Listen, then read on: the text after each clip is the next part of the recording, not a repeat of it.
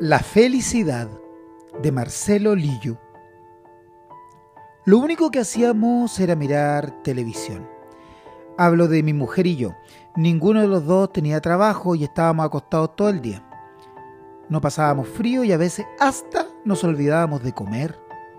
Veíamos todos los programas desde la mañana a la noche, dormitando de vez en cuando, levantándonos solo para ir al baño y mirar la calle y las casas vecinas cuyas chimeneas humeaban porque era invierno. Lo menos que teníamos era leña. No teníamos ni muebles, porque fue lo último que vendimos unos meses atrás. Antes le tocó el turno a las joyas.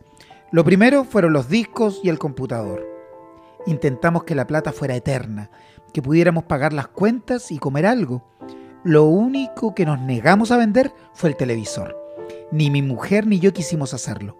Tal vez porque sabíamos que vendrían momentos en que la televisión nos rescataría de algo. Pero estábamos llegando a lo más hondo. No teníamos nada que vender, nada más que vender. Y todos los días eran iguales. Despertábamos, encendíamos el televisor y pasábamos así todo el día, siguiendo el vacío en medio del cuerpo, que es igual al vacío que se imaginan los que nunca han pasado hambre, un hueco bajo las costillas. Había momentos en que mi mujer se ponía a llorar, otra me tocaba a mí. Llorábamos porque creíamos que nos íbamos a morir y eso nos alegraba y aterraba al mismo tiempo. Una de esas raras mezclas que hacen que la vida no tenga otro nombre. Un domingo amaneció lloviendo y el lunes fue idéntico. El martes el agua se detuvo pasado el mediodía. Después salió el sol y los techos comenzaron a humear. Mi mujer estaba tapada hasta la nariz cuando la miré antes de ir al baño. Ella levantó las cejas y supongo que sonrió bajo las sábanas. Oí el murmullo de la televisión en el baño y cuando salí fui a la pieza que había sido de mi madre y miré hacia afuera. La calle estaba seca y las nubes se arrinconaban. Vi que un auto se detuvo a la entrada de la casa del frente. Era un taxi y de él bajó una mujer con una torta en las manos. El chofer se había bajado primero para abrirle la puerta. La mujer le dio las gracias con un movimiento de cabeza. Trajo una torta, le dije a mi mujer cuando volví al dormitorio. La mujer del frente. ¿Cuál mujer? preguntó ella desviando la vista de la pantalla. La del frente, la nueva. Rato después nos vestimos, mi mujer apagó el televisor y salimos. Habíamos estado encerrados tantos días que me sentí raro. Quizás fue el aire tan limpio luego de una lluvia tan larga. Todavía quedaban algunas pozas, pero flotaba un agradable olor a tierra húmeda. Cruzamos la calle y nos detuvimos frente a la puerta. Me acordé que con la mujer nos vimos un par de veces, pero no nos saludamos. No sabía si eso era bueno o malo. Toqué y ella abrió. Nos quedamos mirando como si quisiera preguntarnos algo, pero no le di tiempo porque dije, ¡Feliz cumpleaños! Me acerqué y la abracé. Cuando la solté, la mujer se llevó una mano a la frente y sonrió. Es el cumpleaños de mi hijo, dijo. Pero pasen. Mi mujer pasó primero y yo sentí el olor a humedad de su ropa. Enseguida sentí el calor adentro y vi una mesa llena de comida con la torta al medio. Las sillas se arrimaban a las paredes y de las lámparas colgaban globos de colores. El chico estaba en el extremo más alejado de la mesa, sentado en las piernas de una anciana que tenía el pelo blanco y las manos metidas en un par de guantes rojos. ¡Feliz cumpleaños! le dije al chico, y me fijé que tenía puesto un gorro de cartón parecido a una yuya. ¿Cuántos años cumples? Cinco, respondió la madre por él. Cinco, ya eres todo un hombre, ¿eh? Mi mujer se rió, pero no la vi porque no le quitaba los ojos al chico, que comenzaba a ponerse nervioso y refregaba la espalda contra el cuerpo de la anciana. Ella es la abuela, dijo la mujer. Le dije hola, pero la anciana no respondió. Estuvimos un par de segundos parados sin saber qué hacer ni qué decir. Por entre las cortinas vi nuestra casa al frente, la puerta cerrada que llevaba meses así porque no teníamos a nadie a quien recibir hasta que la mujer dijo, por favor, asiento. Gracias, dijo mi mujer, y se sentó en una silla junto a la ventana. Yo me senté dos sillas más allá, cerca de la estufa, que calentaba el ambiente haciéndolo sofocante a ratos. Mi hijo se llama Felipe, agregó la mujer, y miró al chico que no nos quitaba la vista de encima, como si fuéramos extraterrestres o un par de payasos contratados para alegrarle el cumpleaños. Ella es mi mamá y yo soy Leticia. Le dije nuestros nombres y sonreímos los tres al mismo tiempo. Miré la mesa. Además de la torta había canapé, un kuchen trozado, papitas fritas y había varios platos con galletas. Tuve la certeza que dentro de un rato no muy largo estaría comiendo. ¿Quieren tomar bebida? preguntó Leticia. La quedé mirando y descubrí que su rostro se parecía al de un pájaro, con la nariz larga, los ojos pequeños y la barbilla en punta. El chico era igual a ella, no así la anciana, que era distinta aunque solo fuera por los guantes rojos. Leticia desapareció y al poco rato volvió con una bandeja con cinco vasos llenos de bebida. Mientras tomaba el mío me pregunté si había un padre allí y cuándo haría su entrada. Miré la pieza, pero en ninguna parte descubrí algún objeto que indicara la existencia de un dueño de casa. Ni ropa, ni foto, ni esos objetos propios de los hombres como son las herramientas o alguna colección de auto en miniatura. Sírvanse, dijo Leticia, señalando la mesa. Se sentó con el vaso entre las manos y agregó, ¿Cómo se les ocurrió venir? Lo estábamos pensando hace tiempo, contestó mi mujer. Venir para darles la bienvenida. Yo los había visto a los dos, dijo Leticia, pero no me atreví a hablarles. Los veía cuando iban a comprar, pero después no los vi más. Quedé sin trabajo, dije yo. Y Leticia dijo, ah. Luego miró su vaso y se pasó la mano por el pelo. Miré el vaso de mi mujer y vi que estaba vacío. Entonces estiré la mano y tomé una galleta redonda. Era la primera galleta que comía en un largo tiempo. Sabía que mi mujer me estaba mirando, pero seguí comiendo. No me importó que todo sucediera muy rápido, que yo fuera el único de los cinco que comía. Tenía hambre y no había nada más que decir. Ni siquiera lo siento. O, ¿por qué no me acompañan y comemos todos a la vez? ¿Les gusta el chocolate? dijo Leticia de pronto.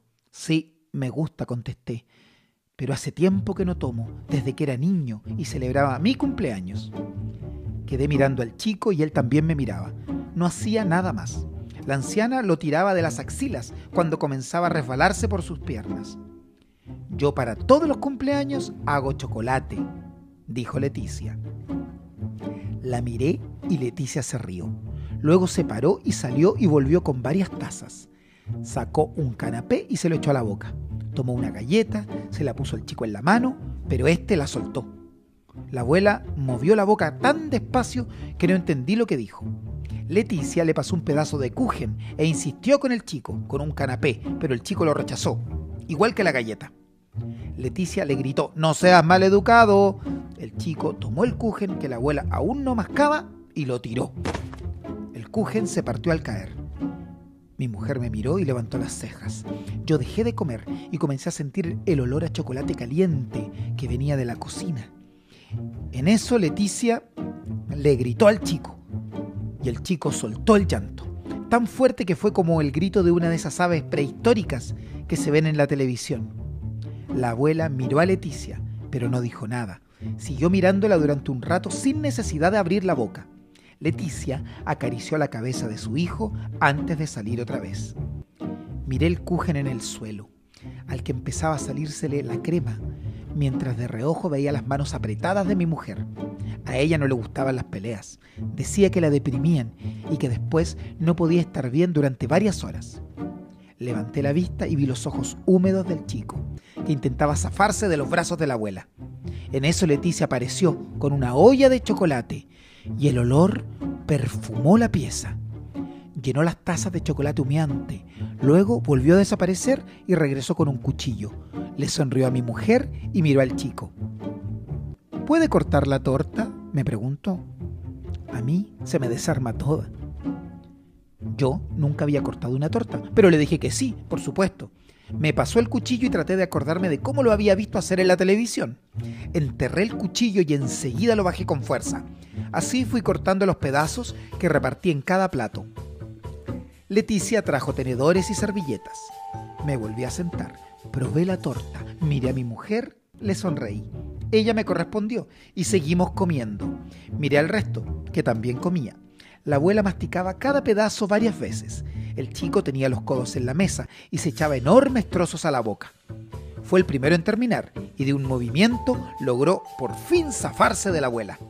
Cuando sentí el golpe me imaginé una piedra rebotando en el piso, un sonido violento y breve, incómodo para el que no sabe lo que es. Felipe, alcanzó a decir Leticia con la boca llena, pero el chico caminaba hacia mí con sus piernas ortopédicas, parecido a un robot, porque no doblaba las rodillas, y sus pies sonaban a cada tranco. No está acostumbrado a ver gente, se disculpó ella. Déjelo, está de cumpleaños, dije yo. El chico llegó hasta mí y me apoyó una de sus manos en mi rodilla. Hola, dijo. Hola, le dije, y después no, no, supe qué hacer. Se me había olvidado la última vez que estuve con un niño. ¿Ustedes no tienen hijos? le preguntó Leticia a mi mujer. No. Miré a la abuela buscando ayuda, pero la anciana seguía comiendo con sus manos rojas. Sírvanse el chocolate antes que se enfríe, dijo Leticia. Agarré la taza y el aroma me hizo recordar mi infancia. Pero fue solo un instante. No tuve tiempo para añoranzas mayores porque el chico estiró la mano hacia mi taza. Se la ofrecí. Él intentó aferrarla con las dos manos, pero tenía miedo de soltarse de mi pierna. Lo sujeté por las costillas y esperé que diera un trago largo de chocolate. Es un fresco, dijo Leticia, moviendo la punta de los pies como siguiendo una melodía. Usaba el pelo corto y seguramente representaba menos edad de la que tenía. Mi mujer terminó de comerse la torta y empezó a tomarse el chocolate. Sujetaba la taza por la oreja, no con las dos manos, como Leticia. Entre ellas se miraban, o miraban al chico, que tiraba de mí para que me levantara. Lo hice y él me miró hacia arriba. Nunca vienen hombres a la casa y él es tan alto que a Felipe le llama la atención, dijo Leticia. El chico me tomó de la mano y me sacó de la pieza mientras las mujeres se reían. Sentí el frío del pasillo y me acordé de mi casa al tiempo que sentía chirriar las prótesis. En su pieza tenía muchos juguetes, pero ningún televisor, y había móviles colgando encima de su cama. Hizo que me sentara y me rodeó de peluches y pelotas mientras no paraba de reírse. Su cara de pájaro se le desfiguraba con la risa, que le estiraba los ojos dejándoselos como ojales. Abrió la cómoda y me mostró su ropa. Luego fue hacia un pequeño escritorio y me trajo los cuadernos para que yo viera lo que hacía en el jardín. Puso en mi mano una caja de lápices y me pidió que dibujara algo. No sé dibujar, dije, y pensé cómo serían sus amigos del jardín. Un tigre, balbuceó él, un tigre amarillo. No sé dibujar tigres, son muy difíciles, dije yo. El chico abrió la boca y le vi los dientes pequeñitos. La saliva le corrió por la barbilla hasta que la detuve con mi dedo. Gracias por venir, me dijo. O repitió lo que le enseñó a decir Leticia. De nada, compadre, le dije yo apretándole la mano. Le acaricié la cabeza como le vi hacer a Leticia y me fijé que tenía los ojos vidriosos. Le saqué la lluvia, me la puse en la cabeza y empecé a hacer morisquetas, a hablarle a los monos de peluche, a hacer con mi boca ridículos sonidos de autos. El chico volvió a reírse, dio dos saltos y la pieza se estremeció. Oscurecía cuando entró Leticia. Felipe tiene que acostarse, dijo. Mañana tiene que levantarse temprano para ir al jardín.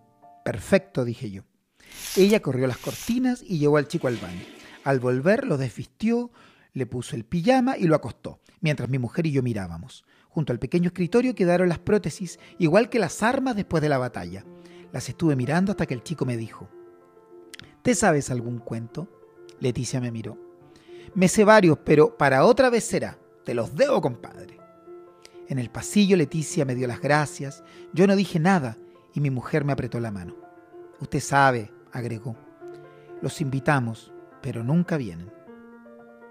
Mi mujer la quedó mirando y Leticia bajó la cabeza. En la casa llegamos a encender el televisor. Nos acostamos y vimos películas hasta la madrugada. Ninguno de los dos dijo nada. Y meses después, cuando nos acordamos, ya nadie vivía en la casa del frente. Se fueron un día sin que nos diéramos cuenta. La felicidad de Marcelo Lillo.